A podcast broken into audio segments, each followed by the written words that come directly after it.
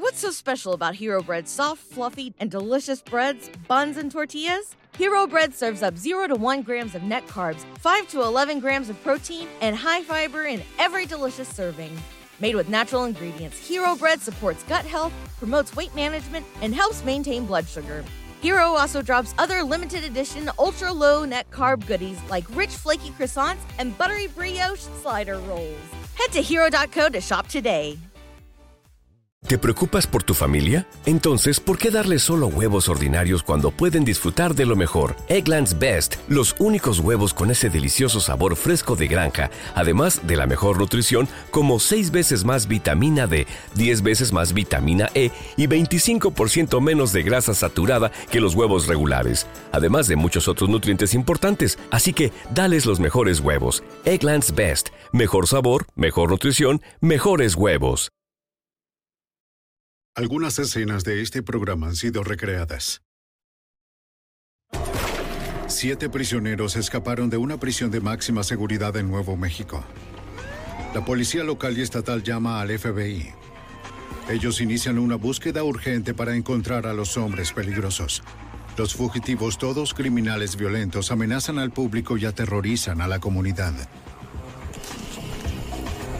Los investigadores deben atrapar a estos hombres antes de que roben, violen y asesinen de nuevo.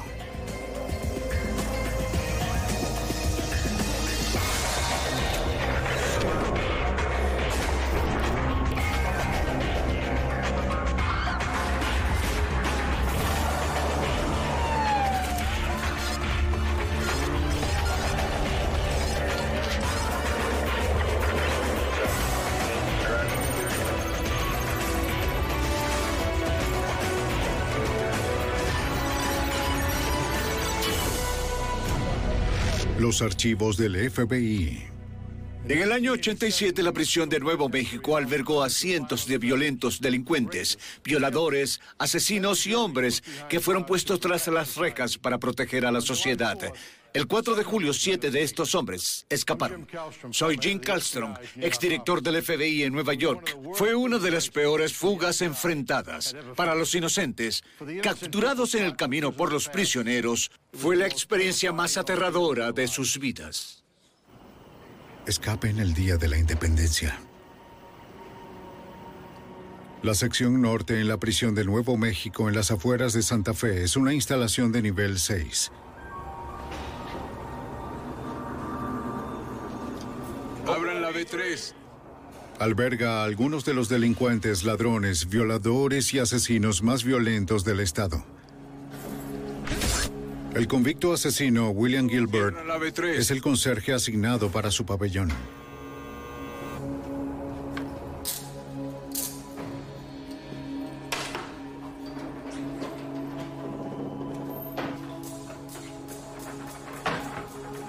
Para Gilbert, el 4 de julio de 1987 es el Día de la Independencia. Vamos. Alto. Di tu nombre y haz que Wilson abra la puerta. Ingresa a la fuerza en la sala de control. Abajo, abajo. Está bien. Está bien. Anda, muévete. Ponte ahí. Rápido. Gilbert libera a otros seis prisioneros.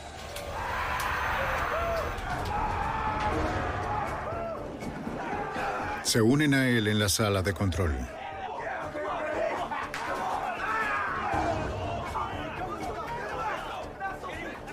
Los presos suben por una escalera hasta una escotilla de emergencia que conduce al techo. Toman a uno de los guardias como rehén. Los presos caminan por el techo buscando una salida. Buscan un lugar que se encuentre cerca de la cerca perimetral para poder saltar al suelo. Vamos. Vamos, vamos, corran rápido. ¡Vamos, corran! Vamos, vamos. Muévanse, vamos. ¡Corran rápido! ¡Vamos! Una vez que bajan, esposan al guardia a una reja y desaparecen en la noche.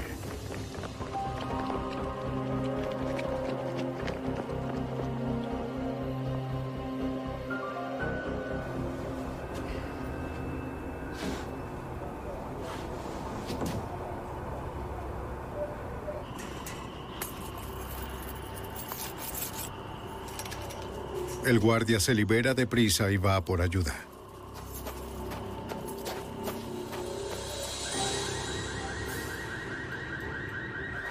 Los funcionarios de la prisión se asombran cuando se dan cuenta de que varios reclusos peligrosos están libres ahora. De algún modo, Gilbert introdujo un arma dentro de la prisión. Logró pasar la unidad de seguridad en menos de dos minutos. Debido a los cortes de presupuesto, no había guardias en la torre con vista a la zona del techo por donde escaparon los hombres. Además, los sensores de seguridad en el techo no estaban funcionando. Los funcionarios de la prisión no saben si los prisioneros sabían de esto o si solo tuvieron suerte. La prisión entra en aislamiento. Los oficiales inician una búsqueda en los alrededores de la prisión. Los fugitivos solo tienen una ventaja de 15 minutos. El alcalde llama a la Policía Estatal de Nuevo México. Quieren las rutas cerradas y a todos los oficiales buscando a los convictos fugados. Al no saber con certeza cuántos escaparon, los guardias realizan un recuento de emergencia.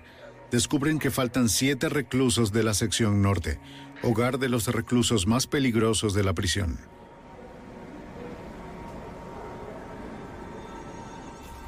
Luego se registra toda la prisión para determinar si alguno de los fugitivos sigue escondido en el recinto penitenciario.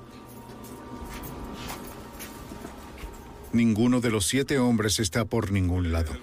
está despejada. El departamento de policía y la comisaría reciben las descripciones de los reclusos y les advierten que estén atentos.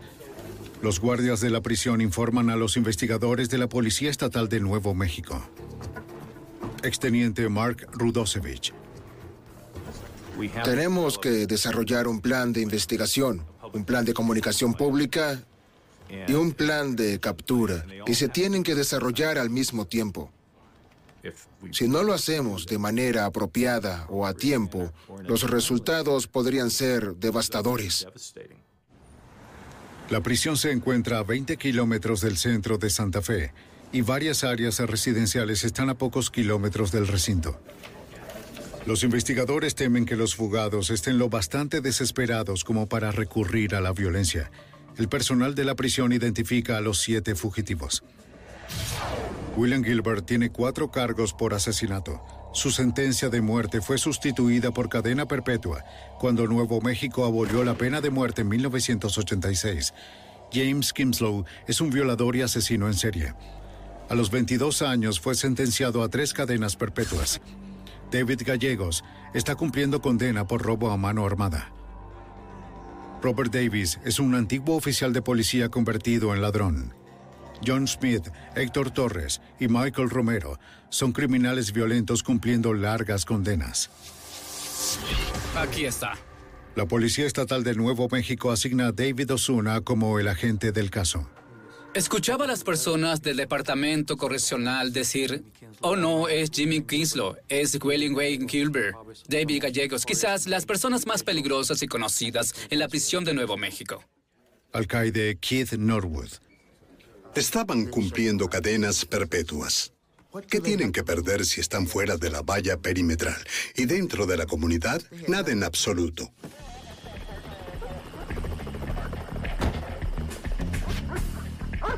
El factor tiempo para atrapar a un fugitivo es crucial.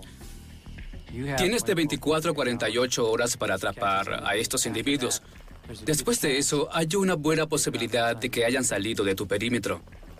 Mientras los minutos se vuelven horas, la policía local y estatal amplía el área de búsqueda a un radio de 15 kilómetros alrededor de la prisión. Carlos Maldonado era un investigador criminal de la Policía Estatal de Nuevo México en el momento de la fuga. Entramos en cada celda y sacamos la ropa de cada uno de los fugitivos y las enviamos al adiestrador de perros. Y salieron al perímetro de la instalación a ver si podían encontrar un rastro.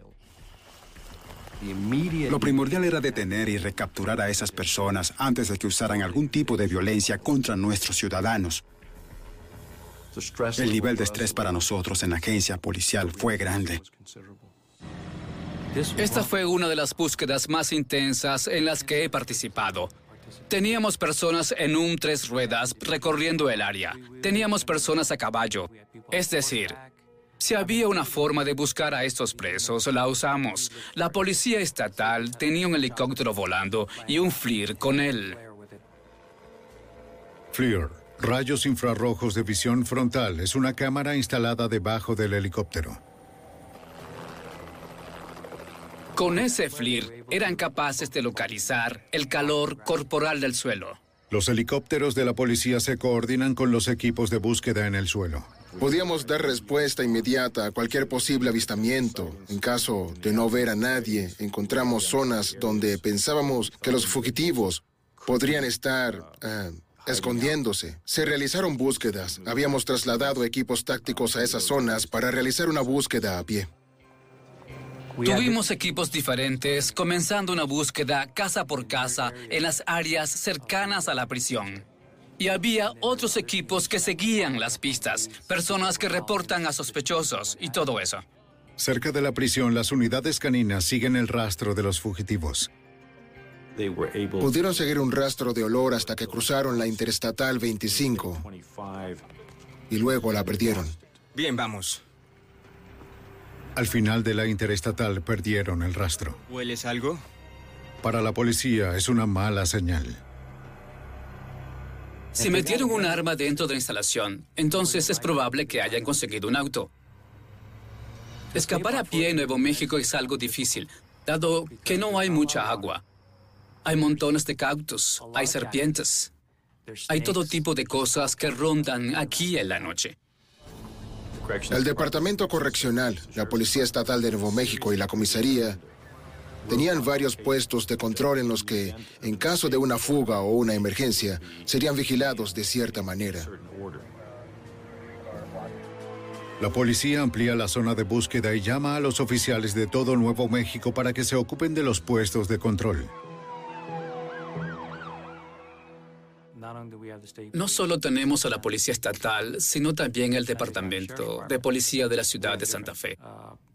Tenemos diferentes oficiales tribales. Tezuque, Pojoaque, San Ildefonso, Santa Clara, uh, Santo Domingo. Es decir, todos ellos abarcan el condado de Santa Fe. También teníamos oficiales de la Academia Policial de Nuevo México. En principio teníamos un puesto de control interno y uno externo, en caso de que pasaran el primer puesto. Para la policía la presión está aumentando. Si estos fugitivos asesinos se esconden en las zonas residenciales alrededor de la prisión, nadie está a salvo.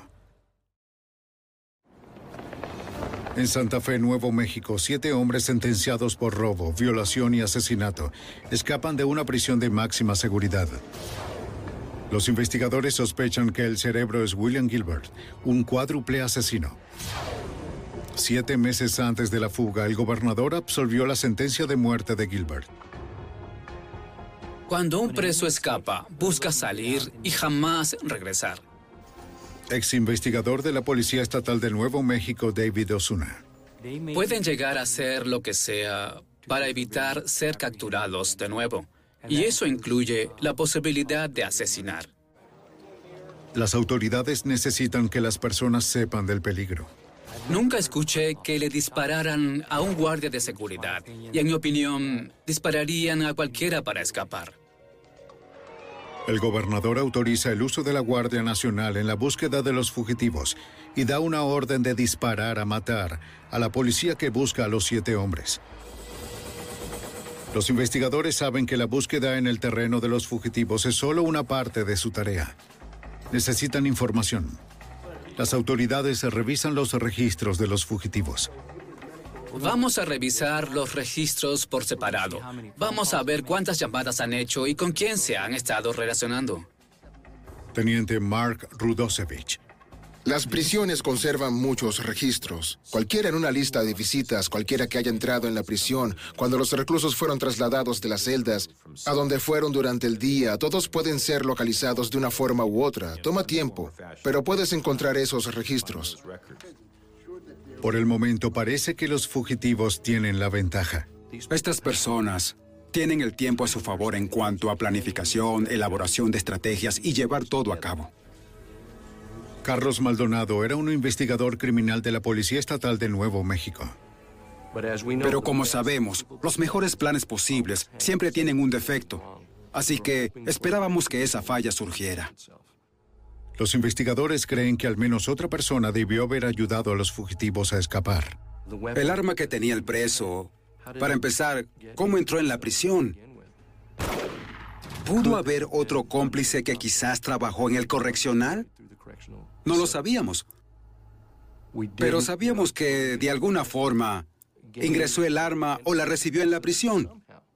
También sospechan que alguien cercano a los presos debe estar ayudándolos ahora, tal vez familiares o amigos. Necesitarán cambiarse de ropa, comida, transporte, un medio para comunicarse. Eh, necesitamos saber con antelación si estos presos contactan a alguien. ¿Quién sería? No necesitas ningún tipo de análisis avanzado o evaluación para saber que quizás sea un familiar que arriesgue su propia libertad por tratar de ayudar a un ser querido. Ya sea un hermano, a una expareja, a un amigo. Es lo normal. Ese es el denominador común y el que vamos a examinar de inmediato. Los investigadores reúnen largas listas de personas relacionadas con los fugitivos. Queríamos saber con exactitud quién estaba visitando a quién y descubrir si se trataba de otro preso por el que mostraban un interés especial o quizás un familiar. Así que tratamos de expandir esa red tanto como pudimos, sin agotar los recursos hasta el punto en el que el rendimiento disminuyera. Es una tarea enorme. Algunas entrevistas. El FBI se une a la investigación. Exagente especial a cargo de la oficina del FBI en Albuquerque, William Brannan. Revisamos cada pista que se desarrolla como resultado de cada investigación. Sin importar en qué parte del país se encuentre, podemos tener un agente del FBI en la escena de inmediato para llevar a cabo el interrogatorio o reunir información. En la prisión, los investigadores estatales interrogan a los presos pero deben hacerlo con precaución. Creo que sabes más de lo que El tiempo es muy importante cuando se entrevista a un preso. Es un mundo diferente. Todo el mundo sabe dónde están todos. Están atentos. Si pasan más tiempo con un preso que con otro, lo primero que te preguntan es, eh, ¿por qué? ¿Reveló alguna información? Sus vidas están en peligro. Teníamos un cronómetro preparado. Los presos entraban, hablábamos durante 20 minutos y sin importar en qué parte de la conversación estuviéramos, los regresábamos. Llevo aquí... Los presos en la sección norte dicen que no estaban al tanto del plan de escape. Los fugitivos mantienen su plan en secreto. Y el que los presos no sepan algo, lo que sucede, sobre todo en su zona, es muy extraño. Los investigadores también interrogaron al personal de la prisión. Descubrieron que días antes del escape los guardias confiscaron copias de los códigos de radio de la Policía Estatal y de la prisión de la celda de Robert Davis. Horas después de la fuga, los guardias hicieron otro hallazgo sorprendente en la celda de Davis. Gráficos y mapas aeronáuticos de México. ¿En verdad era parte del plan tomar un avión secuestrar un avión y volar hasta México? ¿O era para enviarnos en una dirección contraria de donde realmente están? Enviamos a un oficial al aeropuerto en Santa Fe. La policía estatal pide a la seguridad del aeropuerto que estén atentos. Aunque Rob Davis es un recluso de la prisión, es un sujeto muy inteligente. Esto no fue un simple escape, fue muy bien planeado presos peligrosos. Estaban muy motivados. Los investigadores necesitaban ayuda y recurren al público. ¿Quieres que los lugareños llamen si ven a uno de estos fugitivos? La policía entrega a la prensa las fotos de los fugitivos y sus antecedentes penales. Necesitan saber lo peligrosos que son estos fugitivos para que no los dejen entrar en sus casas y no los ayuden de ninguna manera. Ellos eran nuestros ojos y oídos. Comenzaron a emitir imágenes sobre la historia de cada uno de los presos. Miles de llamadas saturaron las líneas directas de la policía. Cualquiera que viera algo inusual en Santa Fe o a 60 kilómetros de Santa Fe llamaba a la policía o a la línea directa de crímenes para reportar actividades sospechosas o extrañas.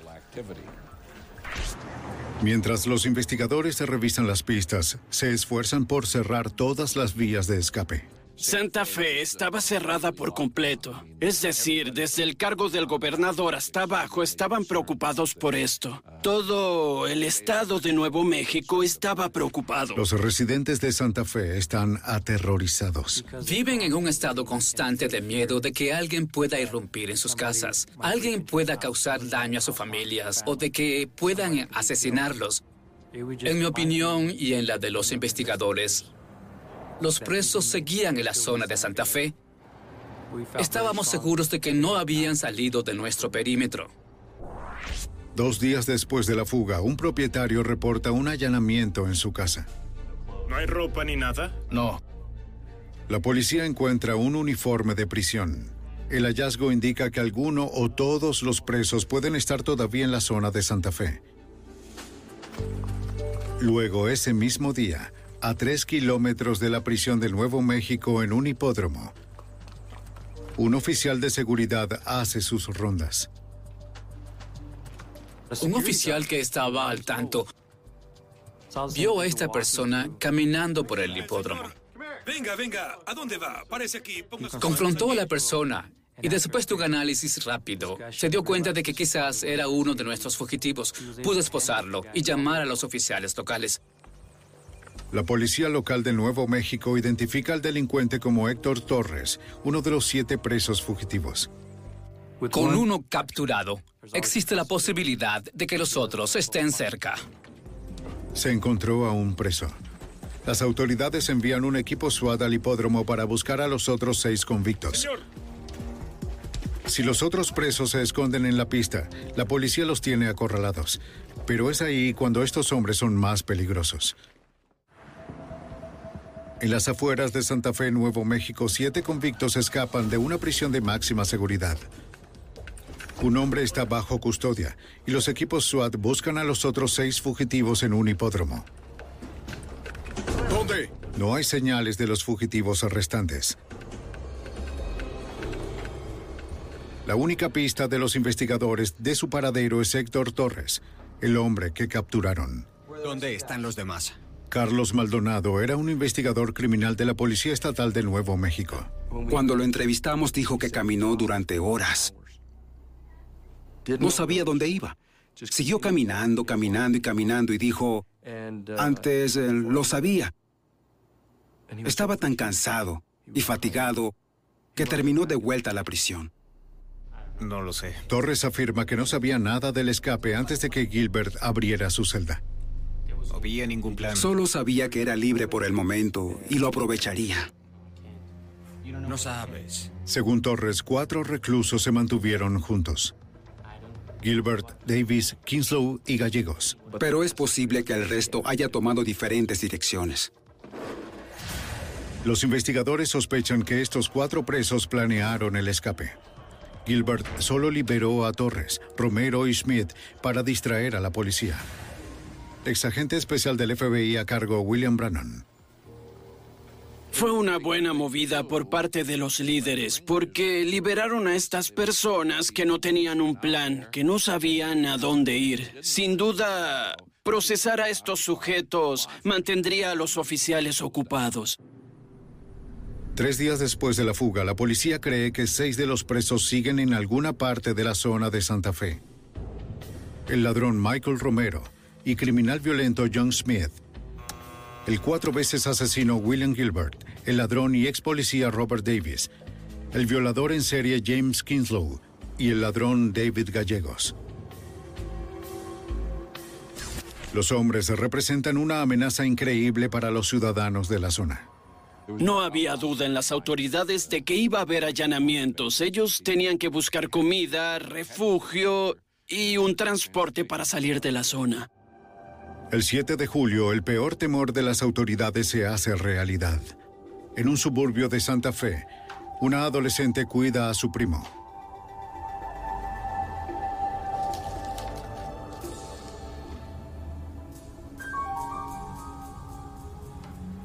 Ella miró por la ventana y vio a un hombre yendo a la casa. Rápido, ven conmigo. dónde vas? Estaba tan paranoica como todos en Santa Fe. Pudo llamar a la policía para decir que se acercaba a alguien sospechoso. Creo que uno de esos sujetos está tratando de entrar o no. Está tratando de entrar por la ventana. Está en la puerta, está.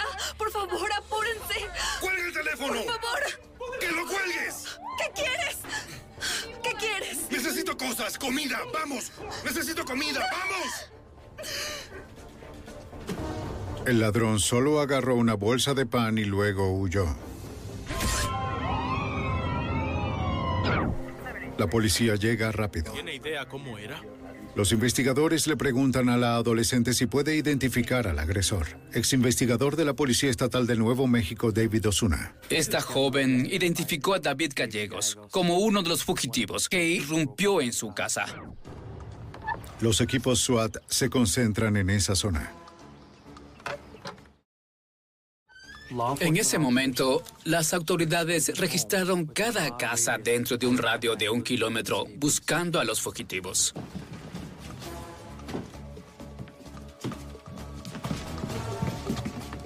Gallegos y los otros cinco fugitivos no están por ningún lado. Cuando recibes una llamada así, significa que los presos han estado, se están llevando ropa y comida, lo que implica que están tratando de cambiar su aspecto de recluso. Están tratando de mezclarse con los ciudadanos y tal vez ir a un restaurante o hacer lo que sea que hacen los ciudadanos, pero están buscando una manera de salir de la zona del condado de Santa Fe. Policía estatal. Al día siguiente hay otro avistamiento. A 140 kilómetros del sur de Santa Fe, una patrulla ve algo extraño en la parte trasera de un camión de carga. Cuando se detiene junto al camión, Déjame ver tus manos. un hombre se esconde atrás. Baja despacio, con calma. Manos arriba, al suelo. Pon las manos delante de ti.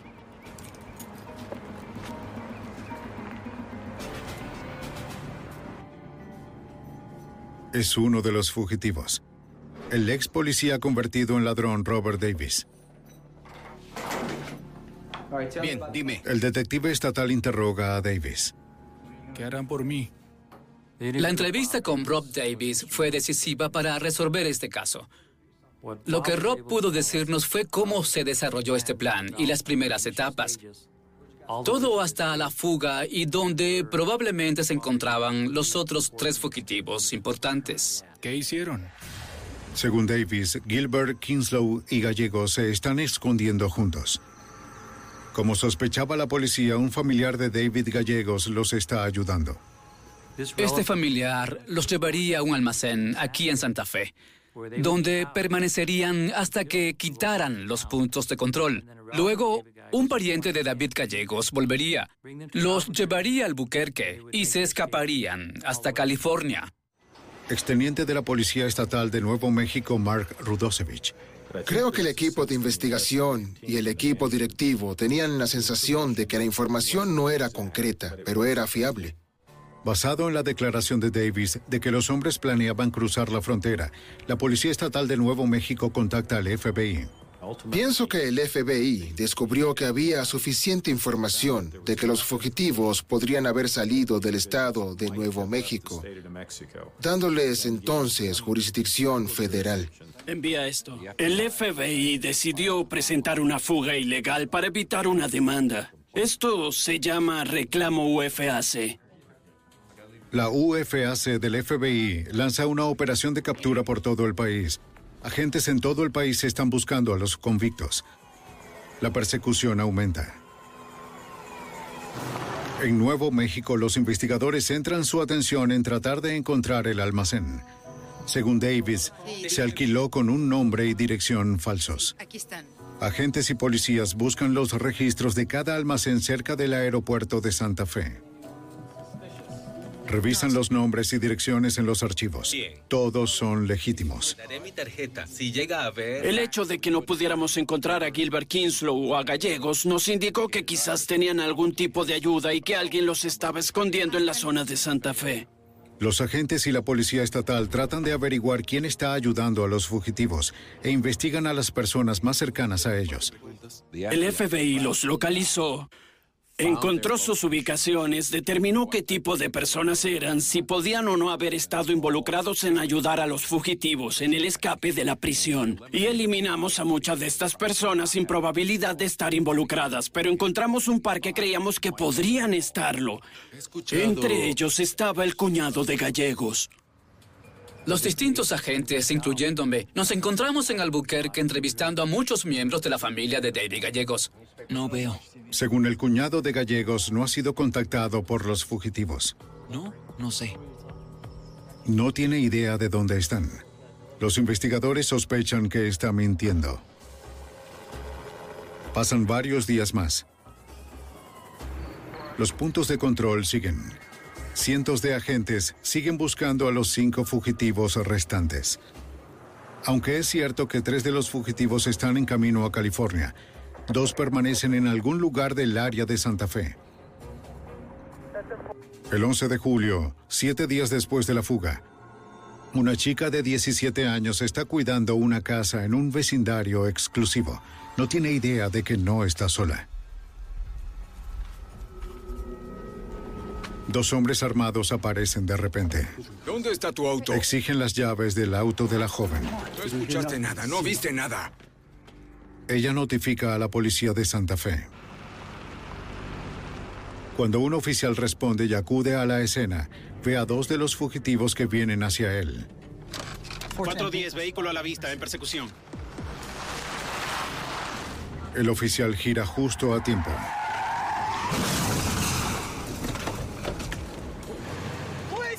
Los fugitivos no tienen tanta suerte. Pensarías que saldrían heridos y lastimados dado que fue un fuerte choque. No es que chocaron contra una cerca. ¡Cuidado! Capturaron a Michael Romero, pero Schmidt logra huir de la escena.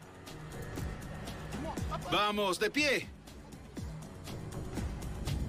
Está escondido en algún lugar del vecindario, tal vez herido, y desesperado por hacer lo que sea para permanecer libre. En Nuevo México, tres prisioneros han sido recapturados. Cuatro siguen libres. En la mañana del 11 de julio, un residente de Santa Fe observa un rastro de sangre que lleva hasta su garaje. Notifica a la policía. La casa está en el vecindario donde Michael Romero fue arrestado y John Smith desapareció la noche anterior. Los oficiales siguen el rastro de sangre hasta el garaje del dueño.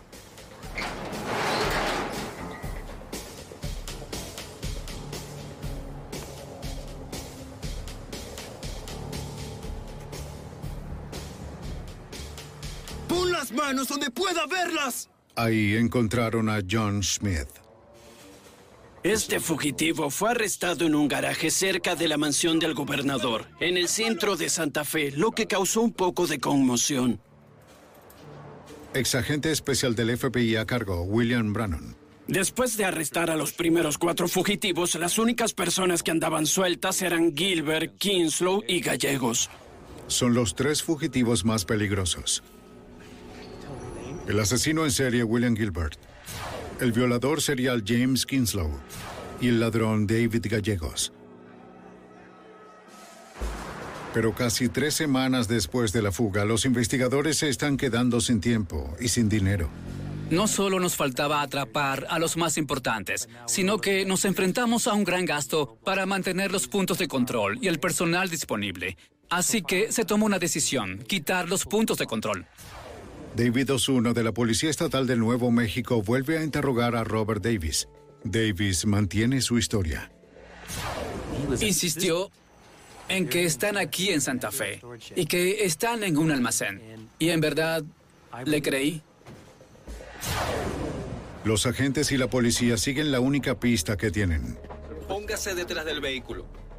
Echan otro vistazo a todos los almacenes en la zona de Santa Fe. Al final, terminamos en este almacén a la salida del aeropuerto Road. ¡Listo! ¡Ahora! ¡Nada! En este almacén, los oficiales descubren que varias personas ocuparon el lugar durante un largo periodo de tiempo. Nada, no veo nada. Los investigadores encuentran un agujero pequeño perforado a través de la pared de concreto del almacén. Y pudieron ver, aunque era un agujero muy pequeño, el tránsito de las personas que pasaban y hablaban y todo eso. Teniente Mark Rudosevich. Los agentes revisaron esa ubicación varias veces, revisaron los registros, pero había algunos papeles que habían sido guardados en otro archivador y que no fueron entregados a los agentes ninguna de las veces que fueron. De nuevo, estuvimos muy cerca. El hallazgo en el almacén confirma las sospechas de los agentes de que los fugitivos están recibiendo ayuda externa. Sentimos que alguien debía tener contacto con ese grupo. Los investigadores vigilan a los familiares de los fugitivos restantes. Exinvestigador criminal de la Policía Estatal de Nuevo México, Carlos Maldonado. Usamos una técnica que no es agresiva, pero sí es obvia. Era una vigilancia notoria, donde miran por la ventana y saben que estás ahí afuera. Siete, proceda. Sí, ahora está en movimiento. Y sirve para aumentar su tensión, de modo que cometan errores. Los agentes establecen registros de pines, un dispositivo que les permite rastrear los números de todas las llamadas entrantes y salientes, de las líneas telefónicas de un número determinado de los socios y familiares de los fugitivos. Teníamos un registro telefónico de una persona en particular. Y el día 21 esa persona recibió una llamada de un motel en Albuquerque, Nuevo México. Enviamos un agente del FBI y un oficial estatal a ese motel. Hola, agente del FBI. Le mostraron a la recepcionista fotos de los fugitivos restantes. Sí, los he visto. La recepcionista reconoce a los tres hombres. Dice que salieron del hotel minutos antes. ¿Observó qué tipo de auto conducían? Agentes del FBI y la policía registran la zona. No hay señales de los fugitivos. Aceptamos que William Wayne Gilbert, Jimmy Kingslow y David Gallegos quizás habían abandonado el estado. No recibimos más pistas, llamadas telefónicas, nada de nada. Los investigadores creen que California es un destino probable. Saben que Gallegos tiene parientes allí y el prófugo recapturado Robert Davis mencionó California. Las autoridades contactan las agencias policiales y las oficinas del FBI en California para buscar a los tres hombres. Creen que los tres fugitivos viajan juntos. El mayor temor de las autoridades es Jimmy Kinslow. Sabían, sentían o creían que dado a sus antecedentes por ser un asesino a sangre fría y violador, lo iba a hacer de nuevo. Los temores del FBI se justifican. En Arizona, Kinslow ya ha seleccionado a una víctima. Siete presos escapan con audacia de la prisión. Solo tres prófugos siguen libres. Se dirigen al oeste y uno está tomando rehenes.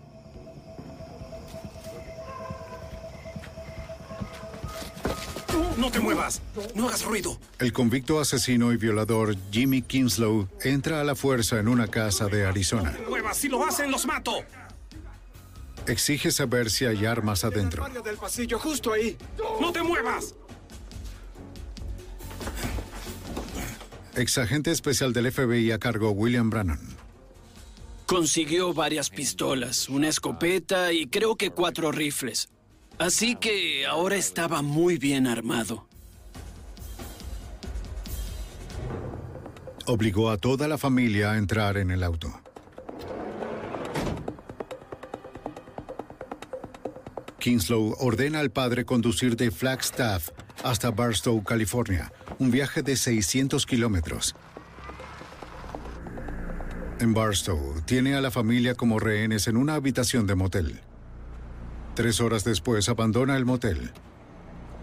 Se lleva con él a la hija de 11 años de la pareja. Se va en su auto con la niña de 11 años y abandona la zona.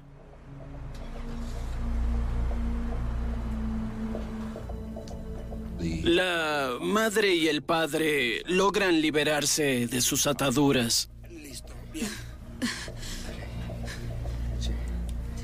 Llama a la policía rápido, apresúrate. Notifican al departamento policial en Barstow. 911, rápido.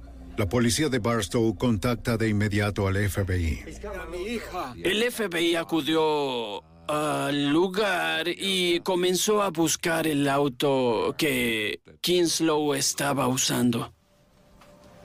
Exagente especial a cargo de la oficina de Los Ángeles del FBI, Bucky Cox. El hecho de que Kinslow estuviera suelto con una niña de 11 años empeoró la situación. No hay caso que llame más la atención de las autoridades que el posible daño a un niño. Agentes y policías registran las calles buscando la camioneta de la familia secuestrada. Copiado 1062. Dos horas después obtienen una gran pista. La niña de 11 años se acerca a una patrulla en Garden Grove, California, a 200 kilómetros de Barstow. Espera, retrocede. Le dice al oficial que fue secuestrada en Flagstaff, Arizona, por un convicto prófugo junto con el resto de su familia. ¿Qué sucede? Secuestró a mis padres. ¿Quién secuestró a tus padres? El secuestrador condujo por varias horas antes de dejarla detrás de un restaurante. De Arizona. ¿Eres de Arizona? Y le dice, quédate aquí, volveré. Si te vas, te encontraré. Pues tan pronto como se fue, ella desobedeció esa orden, salió a la calle e hizo señas a una patrulla. Le da a la policía una descripción exacta de Jimmy Kingslow. Según la chica, el secuestrador sigue conduciendo el auto de su padre. Les dice que lo escuchó haciendo planes para encontrarse con amigos en un parque de remolques en algún lugar cercano. La policía de Garden Grove se desplegó y registró la zona, buscando el auto de la familia secuestrada. Pronto lo detectaron. La policía no se acercó al vehículo, se mantuvieron distanciados para establecer una vigilancia y ver si podían atrapar a alguien que se acercara a ese auto. Se distanciaron para no alertar a alguien que estuviera en la zona con algún interés en ese vehículo. Un equipo SWAT del FBI establece un puesto de mando en un centro comercial a dos cuadras del parque de remolques. No queríamos estar en una posición en la que pudiéramos ser observados por alguien que pudiera estar yendo a ese vehículo o tener algo que ver con él. Los detectives de Garden Grove vigilan la camioneta. De repente una voz reporta en la radio que las luces están encendidas y la camioneta también. Significa que alguien encendió la camioneta y las luces. Las luces están... Y segundos después la camioneta se está moviendo, está avanzando. La camioneta está por moverse, está retrocediendo. Inician la persecución. Los investigadores pensaron que el vehículo estaba vacío. Al parecer, Kimslow estuvo dentro todo el tiempo. El asesino y violador convicto al fin está en su mira. El FBI tuvo que tomar una decisión. ¿Querían seguir el auto, ver a dónde los llevaba para tratar de capturar a Gilbert y a Gallegos? ¿O deberían arrestar de inmediato a Kinslow? Tomaron la decisión correcta y decidieron atrapar a Kinslow. Los agentes del FBI y la policía de Garden Grove se posicionan en los cuatro lados del auto. Tiene una camioneta delante de él, tiene al FBI detrás de él. Creo que hay una patrulla de Garden Grove detrás de él. ¡Manos arriba! ¡Manos arriba! De hecho, yo estoy del otro lado y me aproximo a él para que no tenga a dónde ir en ese momento. Kinslow está superado en número y armas. Pero la policía teme que el asesino despiadado no se rinda sin pelear. En Garden Grove, California, los agentes y policías tienen acorralado al fugitivo peligroso Jimmy Kinslow.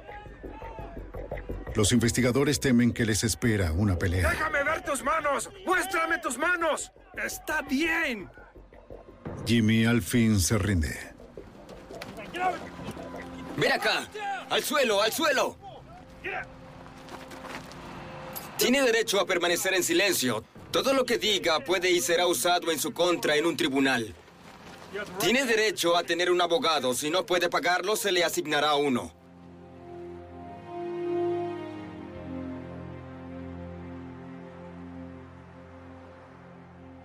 Los investigadores registran el auto del fugitivo y hacen un hallazgo espeluznante.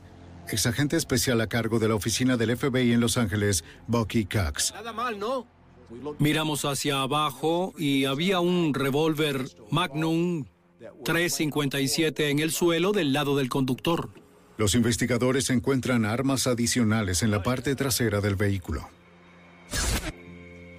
Kingslow es interrogado en la estación de policía de Garden Grove. Necesitamos encontrar. Los agentes necesitan saber dónde están los otros dos fugitivos. La policía aumenta la presión. Aunque Kingslow no tiene nada que perder, empieza a ¿Qué hablar. están? Ellos están en un motel. Exagente especial del FBI a cargo William Brannon. No hay honor en estos sujetos. Kinslow nos dijo dónde estaban Gilbert y Gallegos. Según Kinslow, los dos últimos fugitivos están alojados en un motel en Garden Grove, California. No sabe el número de habitación, pero puede describir la ubicación de la habitación. Kinslow acepta dibujar un boceto del motel y de la habitación. Y luego nos dice que hay otro familiar ahí que ayudó a Gallegos y Gilbert y los llevó al motel. Gilbert y Gallegos están en el segundo piso. El familiar está en la habitación debajo de ellos. Desde su puesto de mando a dos cuadras del motel, el FBI decide si hace un asalto en las habitaciones. Los fugitivos están armados, no tienen nada que perder y el motel está lleno de personas inocentes. Aquí está el boceto que dibujé basado en la Podríamos meternos en problemas con las autoridades. Nos verán y tendríamos una situación peligrosa en nuestras manos. En cambio, si atacamos la habitación equivocada, despertará a todos los residentes y tendremos una situación peligrosa en nuestras manos. Así que consideramos las opciones. Es una operación peligrosa, pero perder a los fugitivos lo es aún más. El FBI decide hacer un asalto en las habitaciones del motel. Todo listo. ¿Preparados? Teníamos dos habitaciones separadas, una donde se encuentran los dos fugitivos restantes de Nuevo México y la otra donde se alojan las personas que ayudaron o contribuyeron a la huida. Listo. Hagámoslo. Bien. Lo que decidimos es que haríamos un asalto SWAT en la habitación con los dos fugitivos y un asalto de rutina en la habitación de abajo tan pronto explote la granada. A las 6 y 30 de la mañana, un equipo SWAT del FBI entra a la fuerza en la habitación 243 del motel. No tocaron la puerta. Arrojaron un dispositivo llamado granada aturdidora. Desorienta a quien quiera que esté en la habitación. ¡Quietos! ¡No se muevan! William Gilbert y David Gallego son detenidos de forma inmediata. ¡No te muevas! Dentro de la habitación del motel, los agentes encontraron dos escopetas cortas y un revólver, junto con una gran cantidad de municiones. Creo que una vez que estos tres individuos llegaron al motel, pensaron que lo habían conseguido y dejarían libre a Scott. Pero no fue así porque la tecnología y las autoridades los atraparon. ¿Todo bien allá atrás? Los siete fugitivos están de vuelta en prisión.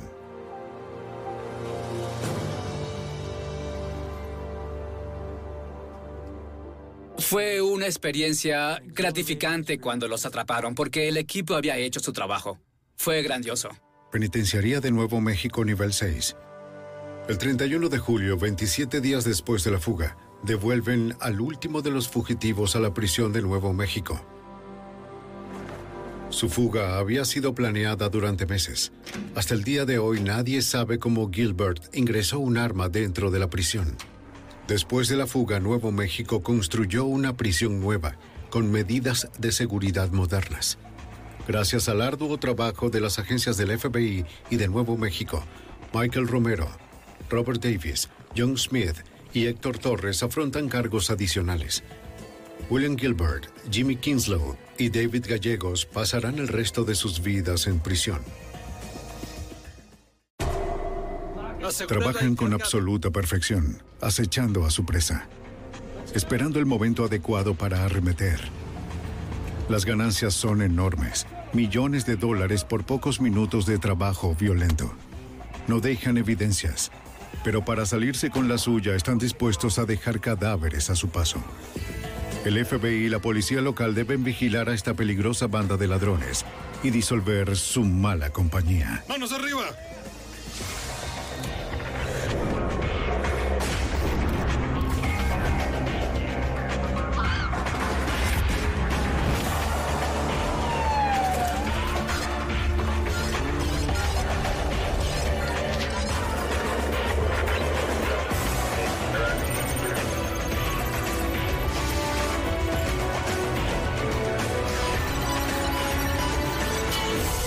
Los archivos del FBI. En Boston, agentes del FBI y la policía local le siguen la pista a una banda de ladrones especializada en asaltos a vehículos blindados. Su modus operandi resultaba familiar. La banda usaba tiempo cronometrado para robar millones en efectivo y quemar sus autos de escape. Soy Jim Carlstrom, exdirector del FBI en Nueva York. A medida que los robos se hicieron más violentos, los agentes tendieron una trampa para atrapar a una banda de ladrones sangrientos y así frenar su peligrosa actividad. Malas compañías. 22 de diciembre de 1987. A las afueras de Boston, Massachusetts, justo antes de las 8 de la mañana, cuando la mayoría de los profesionales se dirigen a sus trabajos. Pero hoy un grupo de criminales profesionales también están en camino a un trabajo. Su blanco es Weymouth, a casi 30 kilómetros al sur de Boston. Llegan al banco a las 8 y 30 de la mañana y aguardan el momento adecuado. ¡Aquí vienen! No esperan a que el banco abra.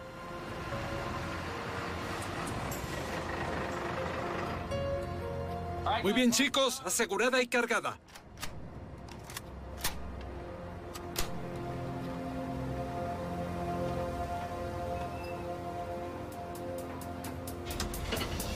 Comienza el asalto.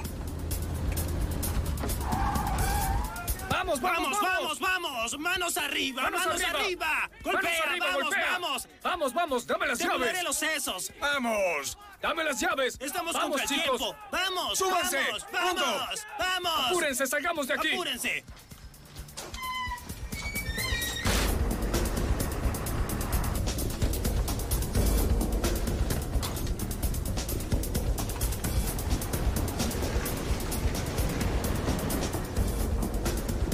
Coloque sus manos arriba. Mire al piso. No me mires. No lo veas. Se detienen a varios cientos de metros detrás de un centro comercial cercano. ¡Manos arriba! ¡Salgan, salgan, salgan! ¡No se muevan! ¡Vamos, chicos, vamos! ¡Andando! Contra la pared. Estamos contra el tiempo. Vamos, chicos, vamos, andando. Vamos, chicos, apúrense, apúrense, apúrense, vamos, andando. Estamos contra el tiempo, andando, andando.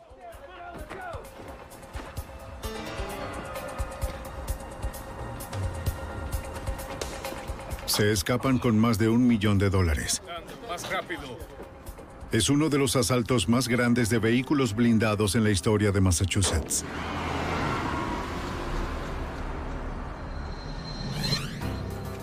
La policía de Weymouth recibe la llamada sobre un robo y notifican al FBI. Los oficiales de policía y agentes responden en minutos. El agente especial del FBI, Jim Crawford, es de los primeros en llegar a la escena.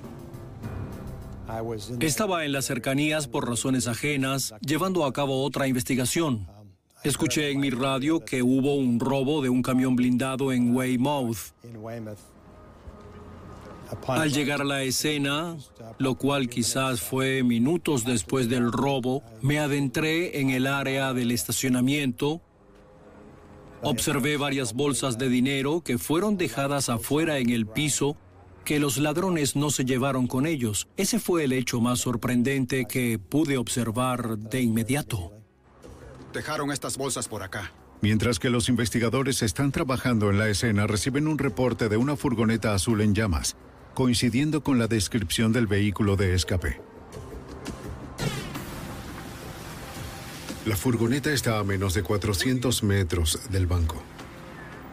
Había un vehículo allí que había estado ardiendo al menos por los últimos 10 minutos y se había incinerado casi en su totalidad. No había restos de algún número de identificación vehicular. No encontramos nada en ese vehículo que tuviera algún valor como evidencia. En el banco, investigadores forenses revisaron todo el estacionamiento al frente de donde comenzó el robo. Buscaron cualquier cosa que los ladrones pudiesen haber dejado atrás pero no encontraron nada.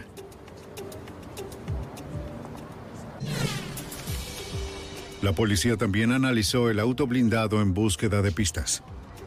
De nuevo, no encontraron nada. Todo fue tan rápido, no pudimos ver nada. Los guardias del auto blindado le dicen a los agentes que no lograron ver los rostros de los ladrones porque utilizaron máscaras. Creo que eran blancos porque pude verlo en los orificios para los ojos. Los ladrones también utilizaron guantes. Los técnicos forenses no hallaron ni una huella dactilar útil. Lo que más les inquieta a los agentes sobre el robo son las tácticas de los asaltantes. Esto era muy inusual. Los pistoleros descargaron el vehículo y tenían una cuenta regresiva. Una persona fungía como el contador. Usaba un cronómetro.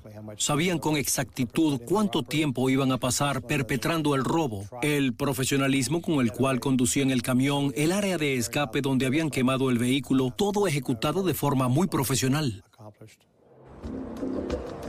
El trabajo estaba hecho con tanto profesionalismo que los agentes no tienen casi nada para continuar. La única pista es desconcertante. Creo que dejaron en el piso más de un millón de dólares. Estos ladrones, quienes quiera que fueran, eran profesionales.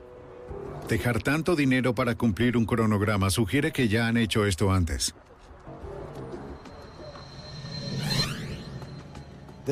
Este era el grupo más disciplinado, con mayor entrenamiento y más cauto con el cual me había topado en 30 años en el FBI. Los agentes saben que será difícil resolver este caso. Esta banda es buena y lo más probable es que no estén trabajando solos. A menudo en este tipo de robo profesional siempre se toma en cuenta la posibilidad de una persona infiltrada. Aquí no había nada que indicara que ese fuera el caso. Sé que los guardias habían sido interrogados durante la investigación, pero no había nada que indicara que estaban involucrados en este robo. La precisión del asalto en Weymouth le recordó al agente Crawford una serie de crímenes realizados unos 25 años atrás por un criminal famoso de Boston llamado Richie Harold. Durante la última parte de 1977, fui el agente en el caso del robo de un camión blindado de la Wells Fargo ocurrido en Braintree, Massachusetts. Como resultado de aquella investigación, encontré indicios que señalaban como principal sospechoso de ese robo a un individuo llamado Richie Harold. En los 60 y los 70, Richie Harold y su banda fueron los sospechosos en múltiples asaltos a vehículos blindados, considerados como crímenes perfectos. ¡Vamos! ¡Muévanse rápido! ¡Vamos! Aunque no encuentran huellas en Weymouth, el agente Crawford presiente que Richie Harold tiene algo que ver con esto.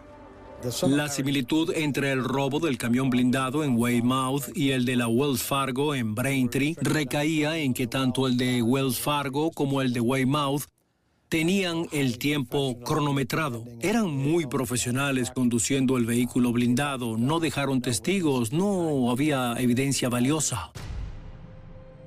Pero Richie Harold no pudo haber cometido el crimen en Weymouth. Está muerto. El área de Boston siempre ha sido un paraíso para los robos de vehículos blindados. Los agentes saben qué hacer. Salen a la calle y comienzan a investigar a los sospechosos habituales. En los 60 y los 70, Charlestown tenía algo de mala fama por tener muchos jóvenes que estaban involucrados en robos a bancos y vehículos blindados. Interceptar camiones, por ejemplo, era frecuente aquí en los 70 y luego más profesionales se involucraron en la perpetración de robos de camiones blindados durante los 70 y los 80. Para ampliar su rango de acción, el FBI crea un comando con la Policía Estatal de Massachusetts y el Departamento de Policía de Boston. Tendieron una amplia red interrogando a cada uno de sus informantes. Definitivamente dependes de fuentes confidenciales para guiarte al menos en la dirección correcta y con gente involucrada en este tipo de actividades. Pero los informantes no le dan nada a los investigadores. La investigación se estanca. Y los agentes saben que con una banda así de buena, es solo una cuestión de tiempo antes de que vuelvan a atacar. El 22 de diciembre de 1987, los ladrones detienen un vehículo blindado en un banco de Weymouth, Massachusetts, y se escapan con más de un millón de dólares. Agente especial Gene Crawford. No eran tan tontos en absoluto como para hacer grandes compras o hablar con alguien. Prácticamente operaban en secreto y eran muy disciplinados para mantenerse alejados de cualquiera que pudiera informar sobre ellos. A pesar de los mejores esfuerzos del comando, el rastro de los ladrones de Weymouth se enfría. El comando se desintegra luego de un año de arduo trabajo. A pesar de ello, los investigadores temen que no han visto lo último sobre los ladrones. Intuía que estos individuos atacarían otra vez. En primer lugar, eran exitosos. Las cantidades de dinero que obtuvieron fueron significativas. No había señales de que estuvieran siendo monitoreados de cerca por la policía o el FBI. Y era cuestión de tiempo que se involucraran en otro robo. Los agentes temen perder más que dinero la próxima vez que los ladrones ataquen. Los individuos que asumen la tarea de robar un vehículo blindado, antes que nada, van con la idea de que van a escapar y perpetrar este robo sin importar lo que tengan que hacer. Eso incluye asesinar a oficiales de policía. 31 de mayo de 1989, un año y medio después del robo de Weymouth. En un banco de Fitchburg, Massachusetts, a unos 96 kilómetros al este de Boston. ¡Déjalo, viejo! ¡Déjalo, déjalo, déjalo! Suelta eso, Pon tus suéltalo. manos arriba. Los temores de los agentes sobre la violencia se vuelven realidad. ¡Muévete! ¡Ay, hombre! ¿Qué hiciste? Andando, vamos. ¿Qué hiciste? Le disparó el guardia. ¿Qué estás haciendo? Vamos, ¿Qué andando. estás haciendo? ¿Qué hiciste? Los asaltantes toman control del auto blindado en segundos. ¡Vamos andando! ¡Ve más deprisa! Pon tus manos Vamos, arriba. vamos, Déjalo. rápido. ¡Fuera!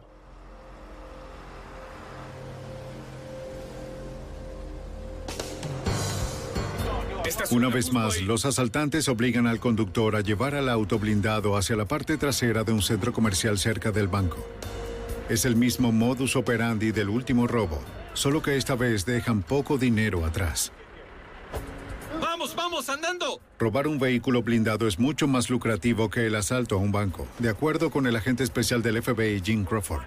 ¡Vamos, chicos! ¡Tenemos que irnos! En la actualidad, el robo a un banco promedio, entre las cámaras, el vidrio a prueba de balas y el dinero carnada, es más riesgo por poco dinero. No son sumas sustanciales. Si alguien puede pasar el tiempo y el entrenamiento para perpetrar el robo a un vehículo blindado, las ganancias son mucho mayores. Usan una granada de humo para ocultar su escape.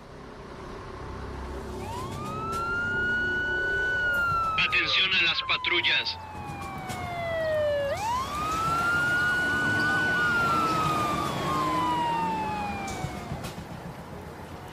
Mientras el guardia herido del vehículo blindado lucha por su vida, la policía trata de encontrar a los responsables. Viste salir a tres hombres Sí, de vi aquí. a tres de ellos. Los oficiales como el sargento de la policía estatal, Richard Rand, tratan de obtener una descripción de los ladrones. Gracias por su tiempo. Muy Gracias. bien, gracias.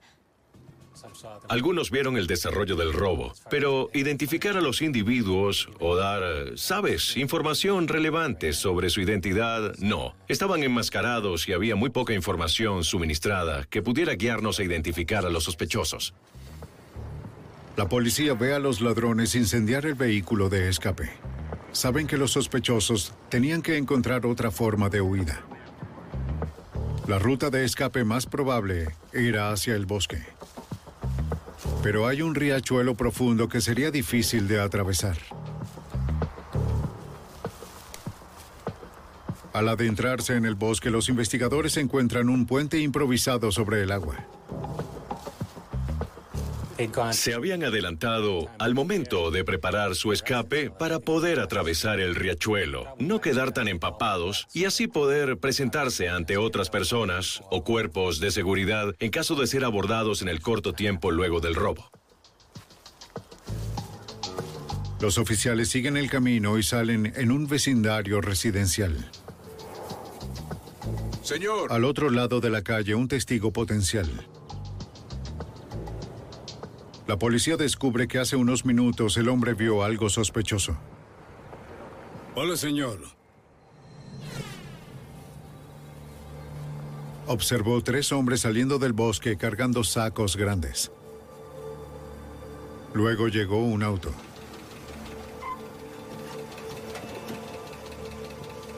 No pudo ver bien a los hombres cargando las bolsas, pero vio al conductor.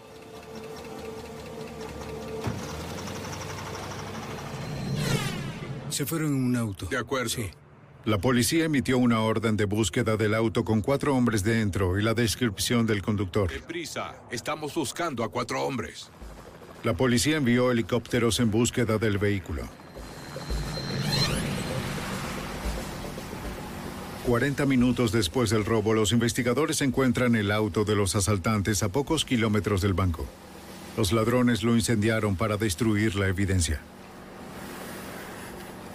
Pero a diferencia del robo de Weymouth, algunos objetos dentro no se quemaron, incluyendo una manta, una bolsa de banco con dinero, una bomba de tinta sin estallar, diseñada para activarse cuando los ladrones abrieran las bolsas de dinero. Como la bomba de tinta no estalló, los ladrones debían ser lo suficientemente experimentados como para abrir las bolsas de dinero sin activarlas. Esta vez el fuego no destruyó el número de identificación vehicular. Bueno, con regularidad las placas del número de identificación vehicular sobreviven a esos incendios y, sabes, son visibles a través del parabrisas. Y lo primero que se hizo fue revisar el número de identificación vehicular. La policía descubre que el auto fue robado meses atrás en Weymouth, Massachusetts. Por fin, el FBI tiene evidencia que pudiera conducirlos hacia los asaltantes.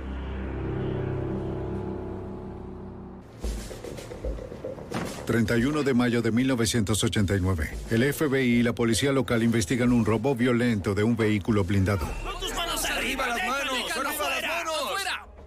Los ladrones se escapan con más de 800 mil dólares. ¡No me mires! ¡Déjalo, amigo, déjalo! Los ladrones le dispararon en la espalda al guardia de un vehículo blindado. ¿Qué estás haciendo? ¿Qué hiciste? Le Lo abandonaron a su suerte en el estacionamiento del banco. Los paramédicos lo llevaron al hospital. De forma milagrosa, sobrevivió.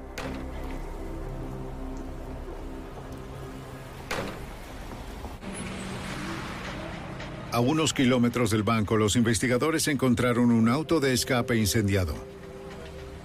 Recuperaron el número de identificación del vehículo y determinaron que había sido reportado como robado meses atrás en Weymouth, Massachusetts. La policía encontró otro vehículo incendiado en las cercanías del banco. Presentían que los ladrones también lo habían quemado por diversión.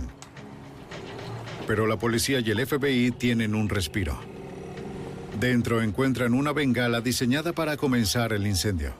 No se quemó en su totalidad. Este auto también fue reportado como robado, pero su sistema de arranque estaba intacto. En esta escena la evidencia ayuda al FBI. Pero el guardia herido indica que estos ladrones se están volviendo más peligrosos. Aún con la evidencia dejada atrás, el sargento de la Policía Estatal de Massachusetts, Richard Rand, teme que estos ladrones sean difíciles de capturar. Tienen un buen plan para ejecutar el robo, tienen un buen plan para escapar y tienen un buen plan para destruir cualquier evidencia que pudieran dejar en la escena y que los cuerpos de seguridad pudieran recolectar en su contra. Así que habían hecho su tarea. Ellos conocían el horario del vehículo blindado, conocían el horario del banco, sabían todo lo que necesitaban saber sobre cómo ejecutar su plan. Y era un plan muy bien ejecutado. Lo tenían todo muy bien estudiado. Los agentes interrogaron a testigos y descubrieron que los ladrones utilizaban cinta adhesiva para sellar la brecha entre sus mangas y guantes, así como también sus pantalones y botas. Estos ladrones eran muy sofisticados. Ellos se aseguraban de no dejar ningún tipo de evidencia en esas escenas. Los investigadores no encontraron evidencia de utilidad dentro del vehículo blindado, ningún casquillo de bala en la escena. El trabajo de Fishburne es tan parecido al robo de Weymouth, hecho 18 meses antes que captura la atención del agente especial del FBI, Jim Crawford. Adelante. Las similitudes entre los robos de Fishburne y Weymouth eran, en primer lugar, que ambos habían sido hechos de forma profesional. Ambos robos fueron cronometrados. Sabían con exactitud cuánto tiempo iban a pasar en el área de la víctima del camión. Usaron un dispositivo incendiario en ambos vehículos de escape. Estas personas sabían con exactitud qué querían hacer y cómo debían hacerlo. Andando. Pero el FBI y la policía local siguen sin saber mucho sobre esta banda, más allá del hecho de ser experimentados y peligrosos. ¡Andando! ¡Andando! ¡Andando! Se necesitaría cada arma en el arsenal del FBI para desarticularlos. Los investigadores siguen la mejor pista dejada por los ladrones de Fishburne, el auto quemado. Descubren que el auto había sido reportado como robado del sur de Boston seis meses atrás, pero el sistema de arranque del auto no mostraba signos de alteración. La policía sospecha que los ladrones pudieron haber tenido una llave. Interrogué al dueño. Declaró que, de hecho, había reportado el auto como robado, pero que él se lo había prestado a un amigo y que ese amigo volvió con él y le dijo que le habían robado el auto. Lo estacionó en alguna parte y lo robaron. El amigo que pidió el auto prestado se llama Greg Hicks. FBI, ¿puedo hablar con usted un momento? Los investigadores tienen razones para sospechar la relación de Hicks en el robo.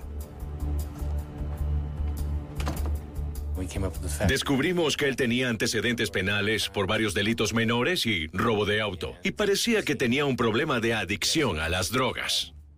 Greg, déjame mostrarte. Los investigadores presionan a Hicks para que confiese lo ocurrido con el auto. No fue algo tan difícil. Luego de conversar un poco, tú sabes, sobre la gravedad del crimen que había sido usado en el robo de un vehículo blindado, alguien había salido herido, sabes, esos son crímenes serios. Y como él fue la última persona en tener el auto, él pudo estar implicado.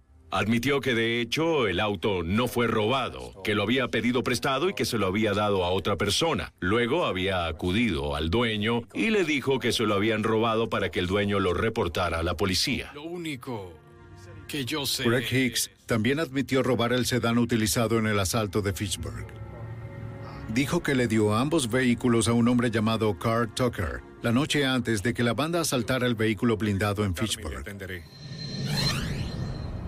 Los investigadores regresan a las calles otra vez, preguntándole a sus fuentes por Carl Tucker. Nadie sabe nada. Acuden al detective veterano de la policía de Boston, Martin Coleman. Pasaba desapercibido. No sabíamos nada de él. Hacía revestimientos de aluminio y reemplazos de ventanas en una tienda en Broadway, al sur de Boston. Era dueño del edificio, pero su afición era robar y obtener información sobre vehículos blindados. Los investigadores no tienen suficiente evidencia para confrontar a Tucker. No hay testigos del crimen y no ha hecho declaraciones incriminatorias. Todo lo que tienen es la declaración de Greg Hicks entregándole los vehículos robados a Tucker. Los agentes lo siguen, tratando de descubrir más. Teníamos fuentes confidenciales señalando que los responsables de esos robos frecuentaban un bar en el sur de Boston.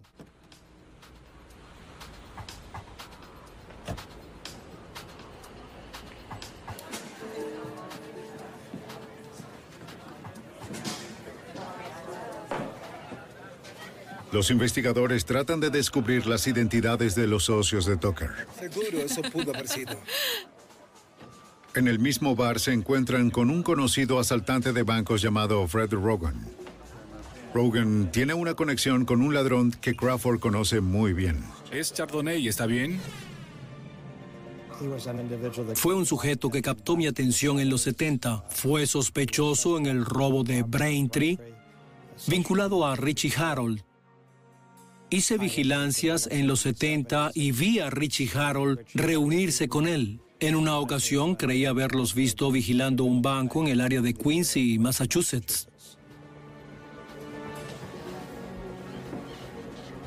Si Fred Rogan estuvo involucrado en ambos asaltos, eso explicaría cómo los asaltantes pudieron llevar a cabo tan compleja tarea. Es un trabajo. Casi dos años después del asalto de Weymouth y dos meses después del robo en Fishburne, por fin los agentes tienen sospechosos. La pregunta es si los agentes pueden acabar con esta banda peligrosa antes de que sea muy tarde. Entonces así sucedió. ¡Vamos andando! Dos asaltos a vehículos blindados con 16 meses de diferencia le generaron más de 1,8 millones de dólares a los ladrones. En el primer asalto, el 22 de diciembre de 1987, la banda no dejó evidencia atrás y se llevó más de un millón de dólares. Es uno de los robos más grandes en la historia de New England. El segundo asalto no generó tantas ganancias, pero los ladrones cometieron un error poco característico. Fallaron en terminar de incinerar el auto de escape. Un número de identificación vehicular en el auto los condujo a un hombre llamado Carl Tucker.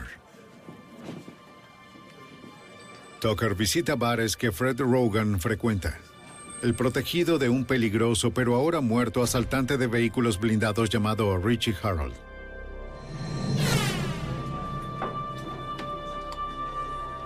Mientras que los agentes conocen muy bien a Fred Rogan, saben muy poco sobre Carl Tucker.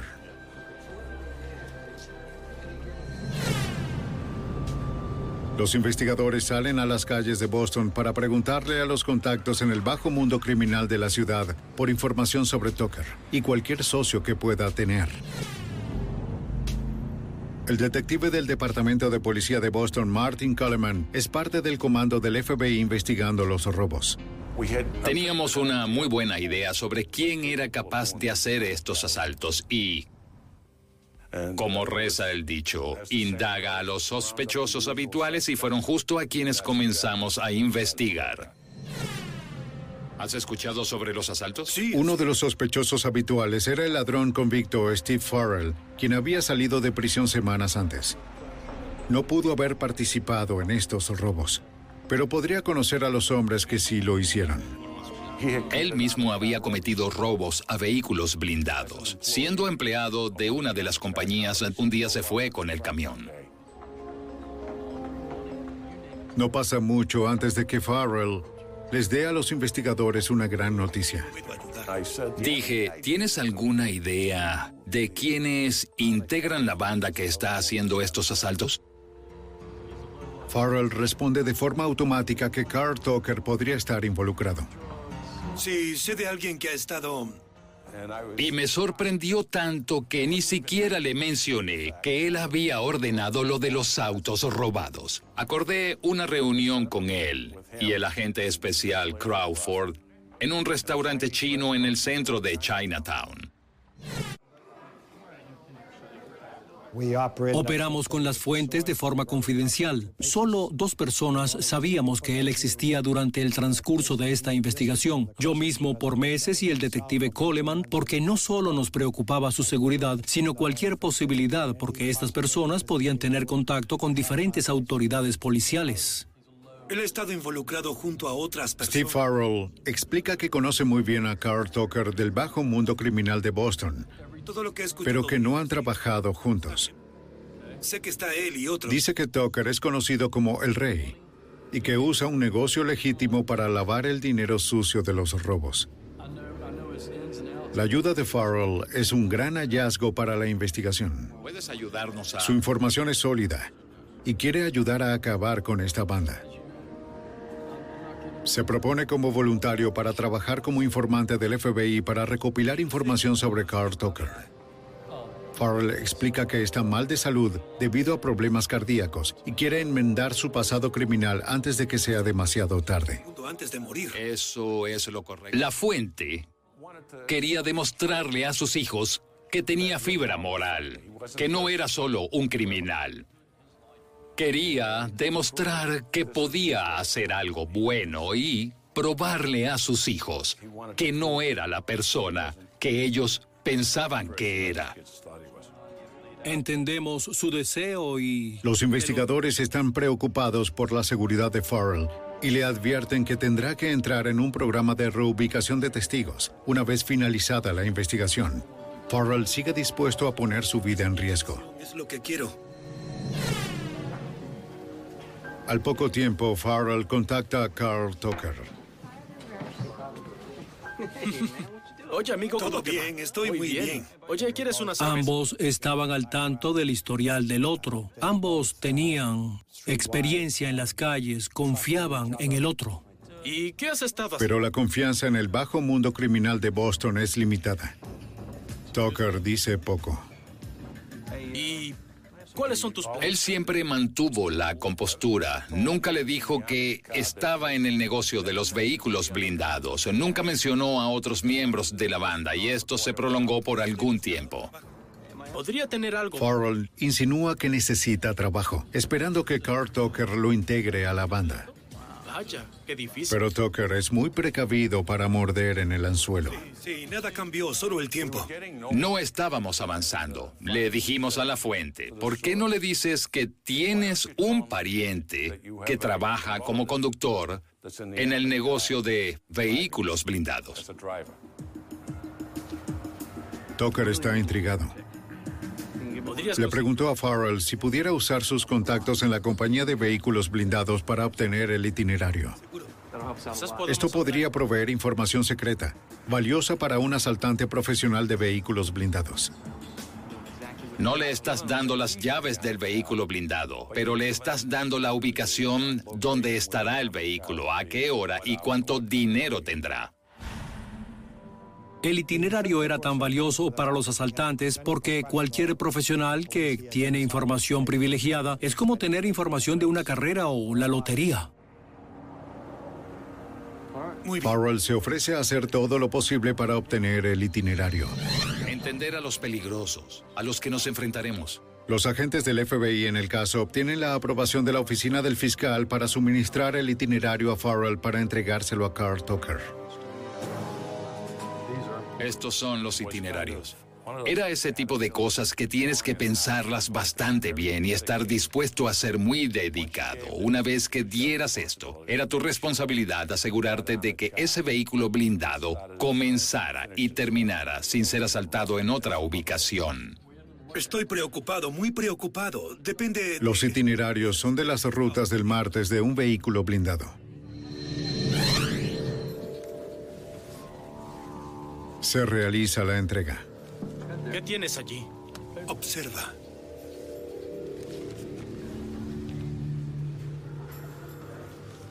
El FBI ha tendido la trampa. Ahora todo lo que pueden hacer es ver si Tucker muerde el anzuelo. Es perfecto, gracias. Sabes lo delicado de la situación. Para poder resolver una serie de asaltos a vehículos blindados, el FBI le suministra a un criminal conocido información específica sobre la ruta del día martes de un vehículo blindado. Es un gran riesgo, pero uno que deben tomar si desean que su informante Steve Farrell se gane la confianza del sospechoso principal del FBI, Carl Tucker. El plan funciona. Con el regalo del itinerario, Farrell se gana la confianza de Tucker. ¿Todo bien? Es perfecto. Gracias. Los técnicos del FBI instalan un micrófono oculto en el auto de Steve Farrell para grabar las conversaciones cada vez más abiertas que Tucker está teniendo con la fuente encubierta. Tengo que decir sobre esta fuente que tenía un talento innato. Siempre siguió las instrucciones del FBI. Las cosas que tienes que decir, básicamente para no delatar este tipo de instrucciones, las legales, pero conocía las calles tan bien como cualquier agente del FBI experimentado. Solo tomamos cierta cantidad de dinero en determinado tiempo. Carl Tucker comienza a sincerarse sobre su negocio criminal con Farrell. ¿Lo divides en partes iguales? Básicamente. pero siempre es impreciso sobre detalles de trabajos futuros. El esfuerzo de la vigilancia poco a poco comienza a revelar las identidades de los socios de Tucker, hombres conocidos muy bien por el FBI, hombres como James Murphy. Jimmy Murphy siempre alegó ser experto en vehículos blindados. Le gustaba presumir de ser el mejor ladrón de vehículos blindados en el país. Otro socio es Michael Habich. Bueno, Michael Havish era un criminal de carrera. Había estado en prisión casi toda su vida. Siempre cargaba una pistola, un criminal violento, también asaltante de vehículos blindados. Los investigadores saben que Fred Rogan es un profesional veterano. Tenía un historial de asaltos a bancos y vehículos blindados. Era uno de los sospechosos habituales. Vivía dentro del radio de los 180, 270 metros del asalto de Weymouth.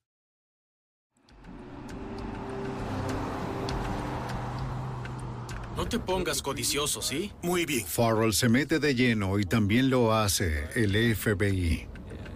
Si todo sale bien, Discreción. discreción. Los agentes obtienen el itinerario de una compañía de vehículos blindados que aceptó ayudar en la investigación. Un empleado de la compañía se propone como voluntario para ayudar al comando.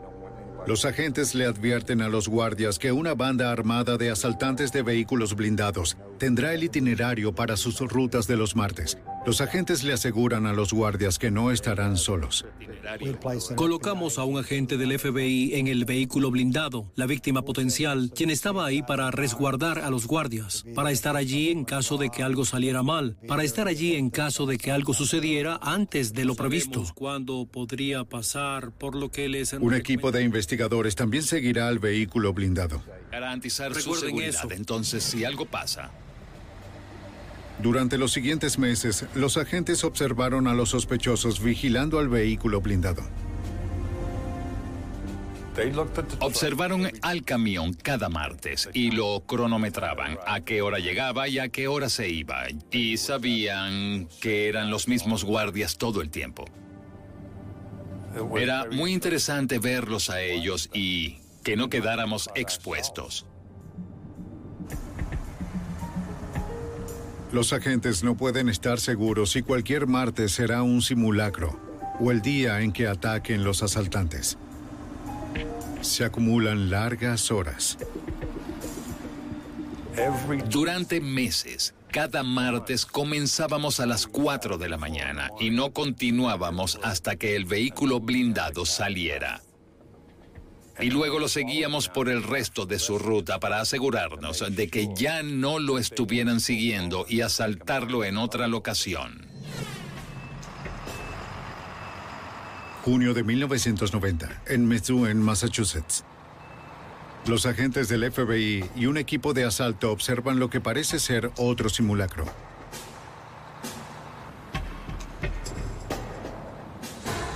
Luego, los sospechosos comienzan a hacer su maniobra. Vamos, vamos, vamos.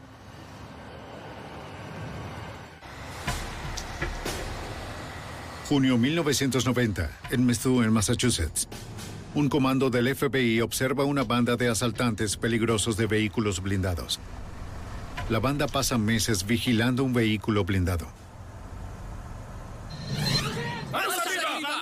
Un comando del FBI sospecha que los hombres se salieron con la suya en dos robos, uno en 1987 y otro en 1989, que les generó casi 2 millones de dólares.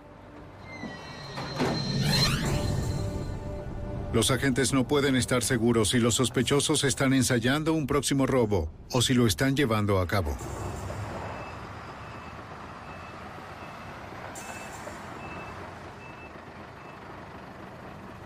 En el banco en Methuen, la banda hace su movimiento. Uno de los vehículos blindados que conducían hizo un movimiento evidente hacia el vehículo blindado. Vamos, vamos, vamos. Basándonos en eso, uno de los vehículos de vigilancia lo siguió por precaución. Pero el comando del FBI y el agente especial Jim Crawford descubren que solo es otro ensayo. Estar seguros tiene su precio. Retírense, retírense. Su sospechoso principal, Carl Tucker, podría descubrir que está siendo vigilado. También hago mucha tarea, ¿sabes? El FBI tiene un informante, un ex convicto llamado Steve Farrell, quien se ha ganado la confianza de Tucker. A través de los micrófonos instalados en el auto de Farrell, los agentes descubren que Tucker estaba asustado por el trabajo de Metsuen. Dijo que no se sentía bien, ¿sabes? Dijo que creía que esto podría ser una trampa. Y nuestra fuente fue reprendida. ¿Le dijiste a alguien sobre las actividades en esta locación? Basado en esa discusión, nuestra fuente retrocedió y dijo, ¿quién dice que no fue alguien más quien dijo algo? Sí, puede ser. Farrell le dice a Tucker que no pueden trabajar juntos si no confían uno en el otro. tratando. Sí, sí, tienes razón. Hay procedimientos que Así deben es. seguir. Tucker se calma y luego le dice a Farrell que él y su equipo cambiarán el blanco a un banco en Abington, Massachusetts.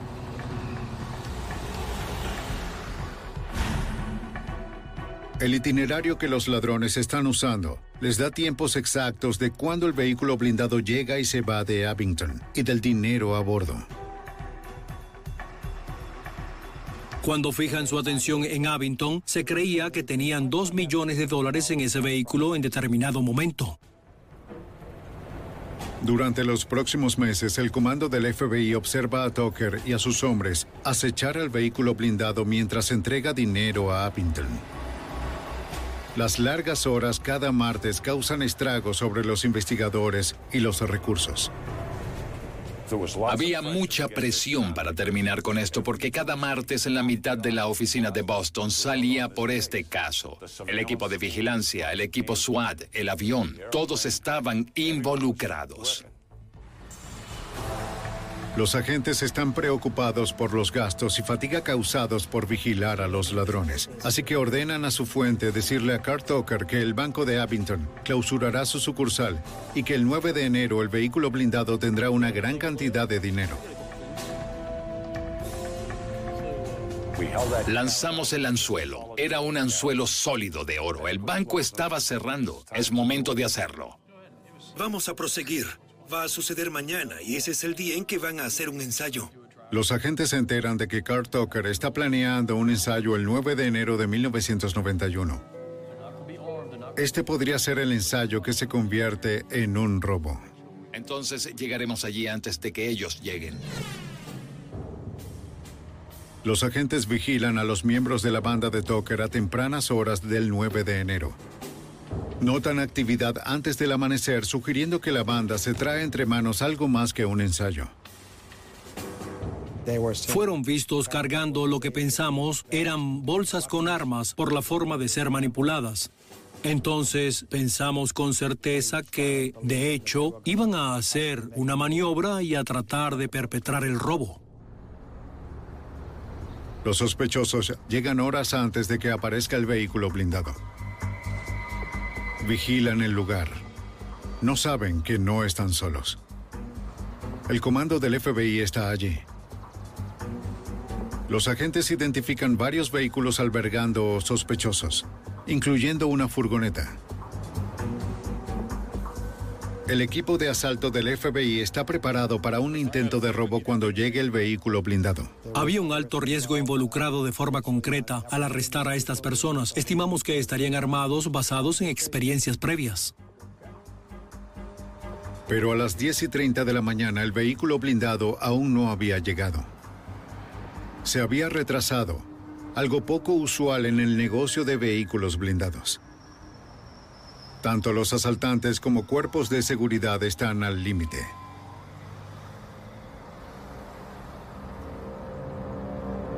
Luego los ladrones descubren al equipo de vigilancia y tratan de escapar.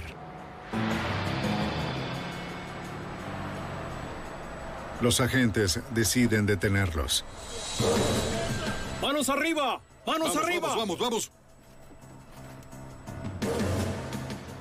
El comando acorrala a los autos de los sospechosos de una vez. Acostados, acostados. Los agentes saben que están adentro, pero no saben si los hombres están armados. Avanzan con cuidado. ¡Déjenme ver sus manos! ¡Déjenme ver sus manos! Manos arriba. ¡Vamos! Salgan, ¡Salgan! vamos. ¡Salgan, salgan, salgan! ¡Vamos! Carl Tucker es detenido junto a dos hombres de Irlanda llamados Michael McNutt y Stephen Fitzpatrick.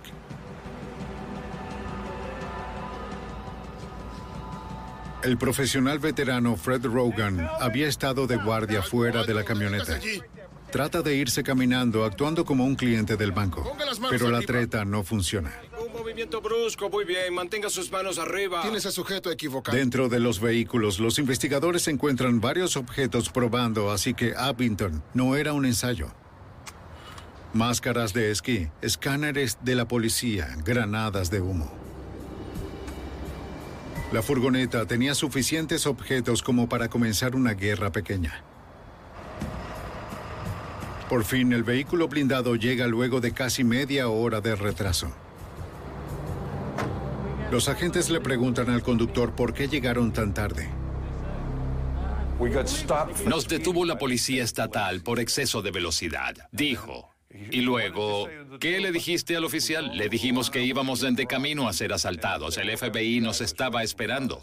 El oficial no les creyó y de todas formas les puso la multa.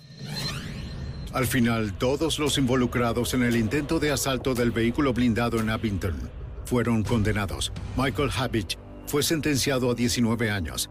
El mayor del grupo, Fred Rogan, obtuvo 10 años y medio. Tal como los irlandeses Michael McNutt y Stephen Fitzpatrick. Carl Tucker recibió 19 años. James Murphy fue el único sospechoso vinculado al robo de Fitchburg. Un testigo lo vio detrás del volante del auto de escape. Murphy enfrentó sus cargos y recibió una sentencia de 65 años. Todos eran criminales hasta la médula. Vivieron una vida criminal, todos eran reincidentes y jamás se salieron del negocio. Y asumo que ahora ya no lo están porque no han habido más asaltos a vehículos blindados. La principal fuente del FBI, Steve Farrell, suministró el testimonio que ayudó a condenar a los ladrones.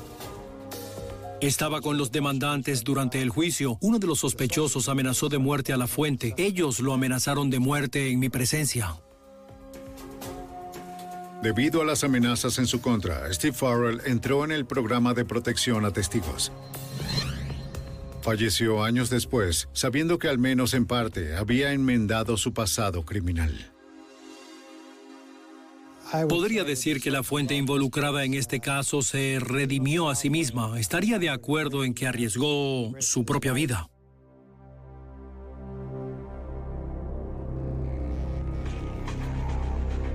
Los investigadores del FBI no pudieron acusar a nadie por el robo de Weymouth. Pero si los ladrones de Abington llevaron a cabo el trabajo, fue un crimen que tendría un alto costo. Cada uno de ellos pasaría al menos una década en prisión.